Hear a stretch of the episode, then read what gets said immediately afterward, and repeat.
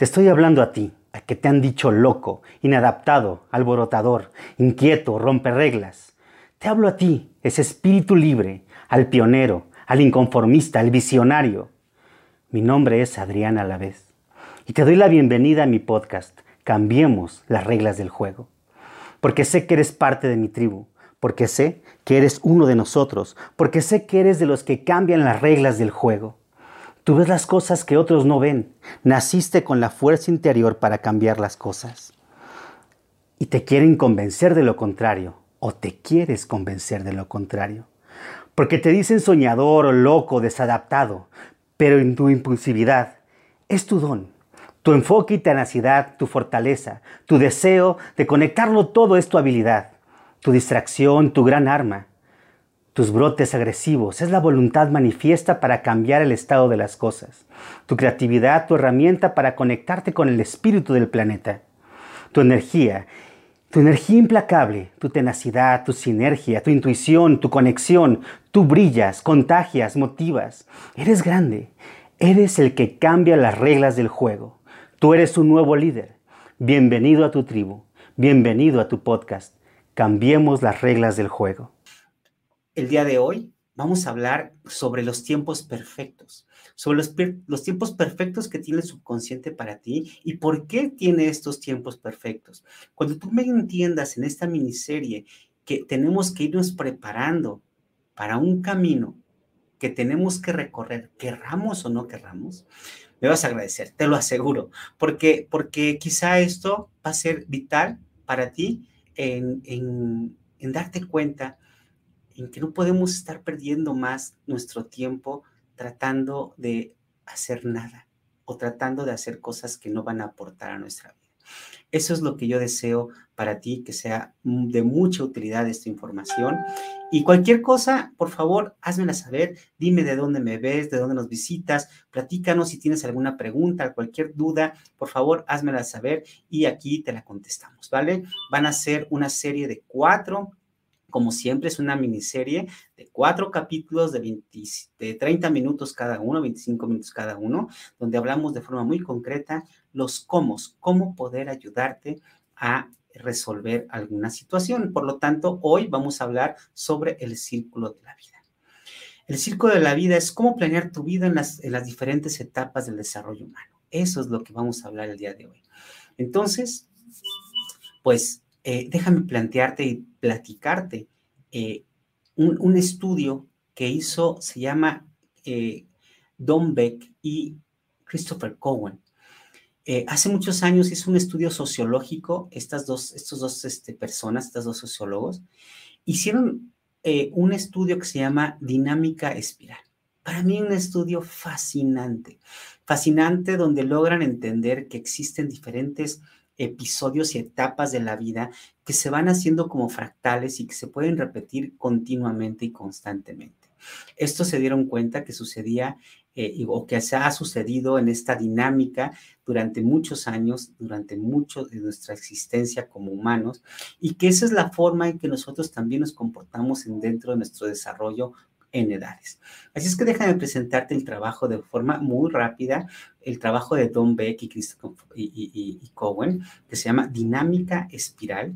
Eso se llama Dinámica Espiral. Yo te recomiendo que lo, que lo localices en, en, en, Google, en, lo, googlees y, conozcas un poquito más de esta, de esta, de esta investigación, de este libro, que después eh, se juntó con Ken Wilber, un, filósofo eh, trascendental, que hace una conjunción que me pareció maravillosa que le llaman eh, dinámica espiral integral.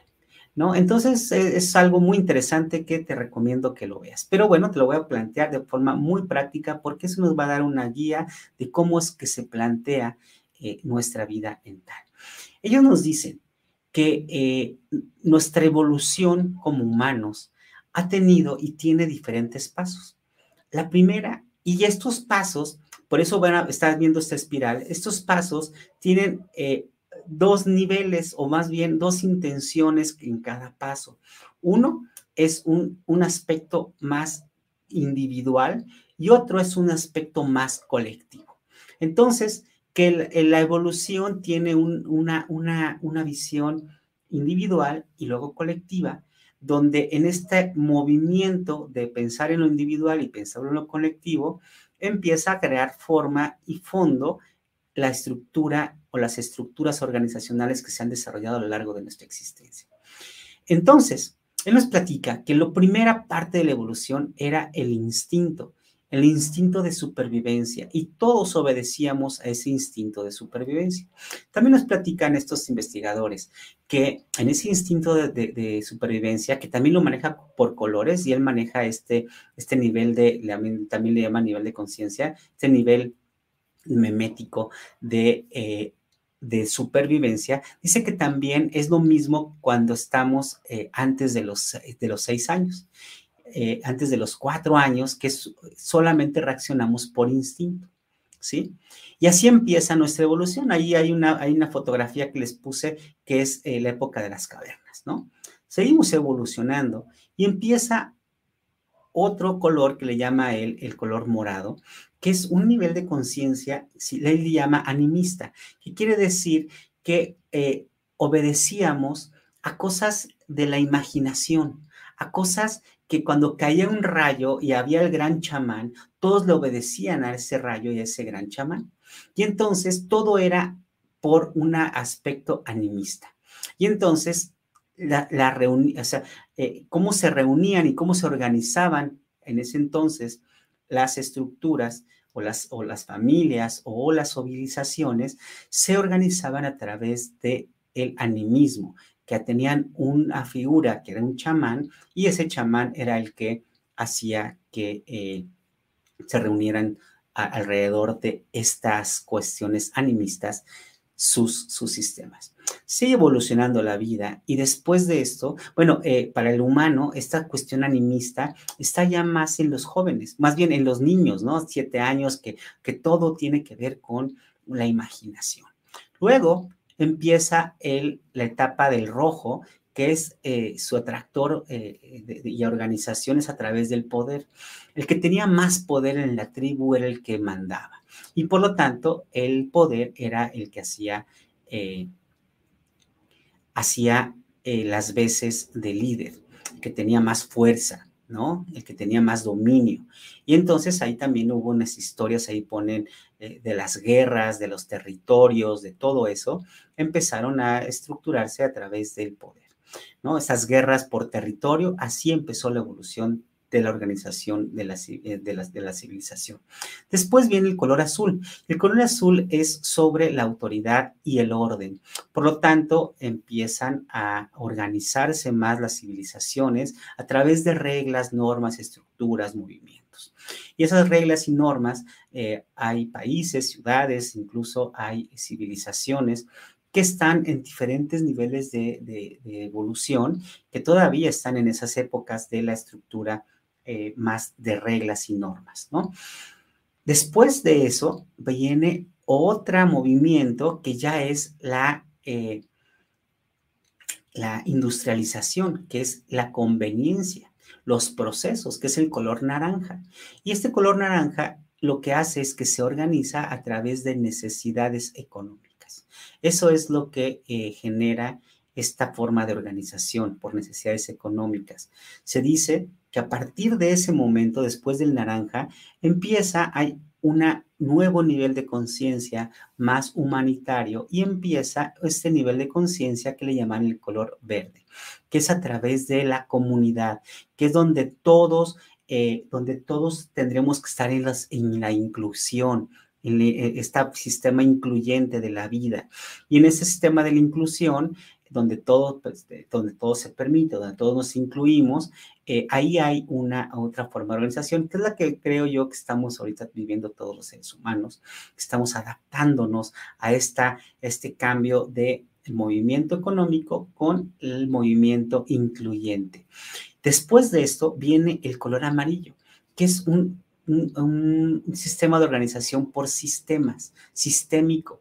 ¿Eso quiere decir? Que existen comunicación, o sea, que, existe la, inclusión, pero también existe eh, la jerarquía. Entonces, todo esto em, ya no hay una jerarquía a través del dominio o la economía, sino la funcionalidad de cada uno de los que operan en ese sistema. Entonces, eh, eh, pero eso ya son niveles de conciencia superiores, ¿no? Y luego viene el último, que es el que le llaman holístico, que eso todavía no, no hemos visto un sistema así en la, humanidad, pero este sistema holístico se autorregula, ¿no? Se, se, autorregula es una, es una forma de organización donde eh, no, no hay poderes, no hay este, más, menos, simplemente todo se va autorregulando gracias a un conjunto de sistemas que está armónico en todas partes. Quisiera, quería ponerte este contexto de, de, lo que es la vida, cómo va, cómo va avanzando, cómo hacen este estudio sociológico estos dos investigadores y cómo prevén cómo predicen este, eh, cómo van a estar cómo vamos a estar avanzando nuestras organizaciones o cómo se organizan las, eh, nuestras eh, ciudades, países, sistemas, familias, cómo se van organizando de acuerdo a la necesidad y el nivel de conciencia, cómo va avanzando. Eso es el planteamiento de estos dos investigadores que me parecen magníficos, pero ¿por qué tiene que ver con esto que te voy a platicar? Bueno, ¿qué tiene que ver esto con el círculo de la vida? Pues si nosotros tenemos esta lógica de que tenemos una evolución, y aquí lo vemos como espiral, lo que pasa es que nosotros se nos ha dicho que nuestro ciclo de vida es nacemos, crecemos, nos reproducimos y morimos, ¿no? Eso es lo que se nos ha dicho. La realidad es que no es así. Eh, sí nacemos, sí crecemos, algunos se reproducen, algunos no, pero también hay otra parte que se nos olvidó incluir dentro del ciclo de la vida, que es dejar un legado. Esta necesidad indispensable para el ser humano de hacer algo para la humanidad, esta necesidad espiritual que tenemos todos los seres humanos para dejar nuestra trascendencia, llámese en compartir nuestro código cultural o genético, eh, es muy importante porque nos da un sentido de la vida. Y después, cuando hacemos esto, morimos tranquilos. Y eso es el ciclo de la vida, este ciclo en el que ahora quiero que reflexionemos eh, en, este, en esta parte. Miren, nosotros cuando nacemos ya sabemos que somos entes espirituales viviendo una vida material. Ya sabemos que tenemos dos tipos de vida. Una, la espiritual, que es la que no logramos percibir con nuestros sentidos, eh, eh, por lo menos los sentidos físicos, ¿no? Y eso que no se puede medir, esa es la base espiritual. Y la otra es la parte material, que es lo que sí se puede medir con lo palpable, lo que se puede tocar, medir y, ser muy objetivo. Pero ya hoy día sabemos, eh, y, también en la ciencia se sabe, que hay una estructura material y una estructura espiritual que le llaman conciencia, que vive y habita en nosotros eh, y nos acompaña a lo largo de nuestra vida. Entonces, ¿cómo nos acompaña a lo largo de nuestra vida? Bueno, pues en esta etapa nosotros tenemos un promedio de vida de 84 años. El promedio de vida general es de 70 y tantos, 72 a 75, pero eh, lo natural es 84. Si ustedes me preguntan, oye, pero antes se morían antes, este, eh, había el promedio de vida era, era menor, la realidad es que las investigaciones que se han tenido es que desde que se han investigado a los, este, a todos, eh, el promedio de vida siempre ha sido muy similar, entre 70, 72 eh, años, 80 años, eh, desde que pasaron los, primeros homínidos. ¿Qué ha sido la diferencia? Pandemias, guerras, este, virus, enfermedades, esa ha sido la diferencia, pero no por nuestra capacidad. Así es que nosotros tenemos esta, estructura de vida, que esta estructura la vamos a dividir en cuatro, cuatro grandes etapas para que me entiendan esta vida. Esas cuatro grandes etapas que las vamos a ver en las siguientes cápsulas, cada una de ellas con mayor detalle, eh, el chiste es que en estas cuatro etapas de vida eh, se van a, tienes una cierta estructura en nuestro cerebro, va desarrollándose nuestro cerebro y se va preparando para poder biológicamente eh, caminar en sus cuatro estaciones, como diríamos, eh, el mismo ciclo de la Tierra, el mismo ciclo de la vida, lo vive el mismo ciclo de, eh, nosotros como humanos, ¿no? De la primera etapa de nuestra vida, de los 0 a los 21 años, donde nuestro cerebro está justo a los 21 terminando de estructurarse con todas las podas que tiene a, lo largo de los primeros 21 años, donde lo que no se ocupa se va desvaneciendo y lo que ocupas se va fortaleciendo. Y toda esa estructura cerebral que vas adquiriendo mayor conciencia social a partir de los 21, eh, es una etapa donde el cerebro, y más como humanos, eh, está en formación, y los humanos terminan de desarrollarse fuera del vientre de mamá por el tamaño de la cabeza. Porque los animalitos, todos los mamíferos, cuando nacen, eh, nacen incluso caminando. Nacen y pueden caminar, incluso correr. Imagínense todas las, todas las estructuras cerebrales que no debes de hacer para hacer esa coordinación para caminar y correr. Ahora imagínate un bebé ¿Cómo hizo, cómo, cómo, cómo aprendiste o cómo, si tú has visto cómo aprenden a caminar los niños? No es como un caballito que cuando nace corre, ¿sí se han fijado? No, el niño le cuesta trabajo. ¿Por qué? Porque tiene tantas cosas y estructuras cerebrales por estructurar, por entender, por acomodar, que nuestro desarrollo es mucho más largo. Y eso nos hace seres codependientes. ¿Qué significa eso? Que mamá y papá o mamá sobre todo, tiene la necesidad de cuidar a ese niño y el niño tiene la necesidad de que lo cuide. Por eso se llama codependencia, porque uno quiere y el otro también, ¿sí? Y en ese sentido, hasta los 21 años, lo sano de la vida es que eh, tú dependas hasta los 21 años de alguien. Y ese alguien, llámese tus padres, luego estamos en esa transición de aprendizaje de los 21 a los 42 a formarnos seres independientes. Eso me quiere decir, antes, y hoy más que nunca, fíjense lo que les voy a decir, antes eh, trabajábamos dentro de un trabajo, dentro de una organización, y lo que estábamos esperando es eh, eh, pasar largas, largos años en ese trabajo, porque había un sistema de pensiones que después nos recompensaba y después de X tiempo ya podías tú eh, recibir un dinero posterior, ya sin trabajar, porque habías tenido este sistema de pensión. Ahora ya no existe eso. Pero eso qué nos dice? Lo que nos dice simplemente es que la vida se está acomodando como debe de ser, que la vida se está acomodando a lo que estamos, este, eh, a lo que estamos preparados. Y entonces lo que te quiero decir es que de los hoy día ya no está ese sistema de pensión, entonces tienes que pensar más allá de tu estructura hacia tu muerte. Y entonces aquí viene el recorrido de lo que es tan importante esta plática. De los 0 a los 21 años es la etapa de codependencia. De los 21 a los 42 es la etapa de independencia. Ahí tienes que identificar todo lo que tienes que generar como economía, es decir, ahorros, inversiones y todo eso, porque en esa etapa, si no logras independizarte o generar diferentes entidades que te alimenten de forma pasiva sin que tú tengas que forzosamente trabajar, entonces esa, esa, esa estructura que tú vayas a formar se te va a complicar después.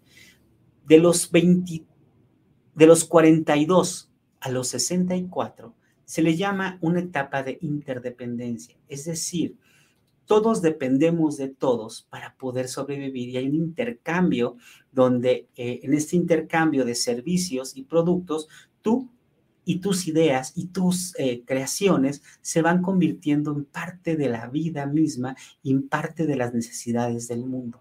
Si tú no entras en ese juego de la interdependencia, cuando llegues a los 64 años para adelante, vas a entrar en una etapa de nuevo de dependencia. ¿Y eso qué quiere decir? Que vas a depender de alguien o de algo para alimentarte.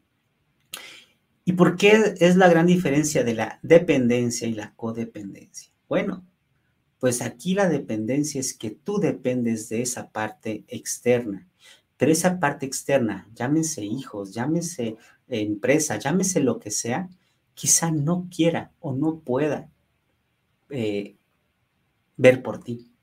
Entonces, ahí es donde se encuentra, es lo que se, lo, que se convierte en complicado la etapa de la dependencia, porque la etapa de la dependencia ya no dependerá de, de, nada más depende de ti, o sea, es decir, solamente tú dependes de lo que hayas hecho para que te den. ¿Se fijan? Entonces, ¿qué hay que hacer? Bueno, tenemos que ir planeando nuestra vida de acuerdo a lo que la estructura de nuestro cerebro está formada. Más adelante, en las siguientes cápsulas, te voy a enseñar, te voy a enseñar cómo es que, eh, cómo se desarrollan estas, estas, estas etapas y que cada una de esas etapas tiene una lógica de siete. Cada siete años se van creando diferentes estructuras donde nuestro cerebro está dispuesto a ciertas necesidades y cuando tú vas educando a tus hijos o tú mismo te estás preparando para tu futuro, entonces vas a poder hacer o vas a poder lograr con mayor facilidad eh, esa dependencia, pero a, la, a, tu, a, tu, a, tu a tu interdependencia. ¿Qué quiere decir eso? Vas a ahora estar tranquilo porque vas a depender de lo que tú hiciste. No vas a depender de otros para lo que, para, para tú sobrevivir. Entonces, fíjense muy bien estas etapas de vida, estas fórmulas que el cerebro está dispuesto y está claro de, para lograr. Y cuando uno está claro y dispuesto para lograr, entonces tú nada más le vas colocando las necesidades que tiene tu cerebro frente a ti y tu cerebro automáticamente, como ya está preparado y ya tiene la información para eso, pues lo va a lograr. Entonces, eh, Haciendo un resumen, ¿verdad? De lo que vamos a ver en estas cápsulas. Vamos a hablar de cómo es que nuestro subconsciente tiene diferentes niveles de conciencia. Nuestra siguiente cápsula vamos a hablar de los cuatro aspectos claves y claros de nuestro eh, de nuestra estructura, de nuestro ciclo de vida. Vamos a hablar de la etapa de codependencia, de la independencia, la de interdependencia y de la etapa de dependencia. Vamos a hablar un poco más hacia profundidad para que sepas cómo manejarla. Después vamos a hablar con mayor profundidad cuál es el método para que tú, si, si tú te localizas en, cada, en una de estas o vas para encontrar o vas a tener hijos en una cierta edad o tienes hijos en ciertas edades, cómo los puedes preparar o tú mismo cómo te puedes preparar para poder usarte en, la etapa en la que te encuentras. Y por último, pues vamos a hablar de esos pequeños tips o esas pequeñas eh, reglas o normas que tiene tu subconsciente que automáticamente van a surgir en ese momento cuando se conecten con lo que tú le vas a poner enfrente. Así es que eh, ya, ya hoy día, hoy ya sabes lo que, lo que está frente a nosotros. Y lo que está frente a nosotros precisamente es eh, una oportunidad de vivir. Esta oportunidad de vivir tiene cuatro etapas y si tú te localizas en una de ellas, bueno, pues te voy a decir cómo está tu cerebro y cómo tu cerebro puede resolver en cada etapa de tu vida todos estos dilemas que se te van a presentar quieras o no quieras, se te van a presentar. Es que si tienes una pregunta, si tienes alguna, algo que quieras este, preguntarme o resolver en las siguientes cápsulas donde vamos a ver, hablar sobre más detalles de esto, el ciclo de la vida, por favor, házmelo saber aquí y estaré encantado de responderlo. ¿Tienes alguna pregunta? Si tienes alguna sugerencia, por favor, eh, pues no dudes en siempre preguntarnos, ¿de acuerdo? Em, pues por hoy, por hoy es todo y te espero en la siguiente cápsula. La siguiente cápsula vamos a hablar de los cuatro, cuatro etapas de, nuestra, de nuestro círculo de la vida y por qué es tan importante atender cada etapa y qué sucede cuando no atiendes una y qué sucede si no atendiste la otra y qué sucede cuando estás en una pero ya te saltaste otra. Estoy encantado aquí para ayudarte a resolver conflictos que tiene nuestro cerebro y eh, cualquier cosa que tenga que ver con la conducta humana.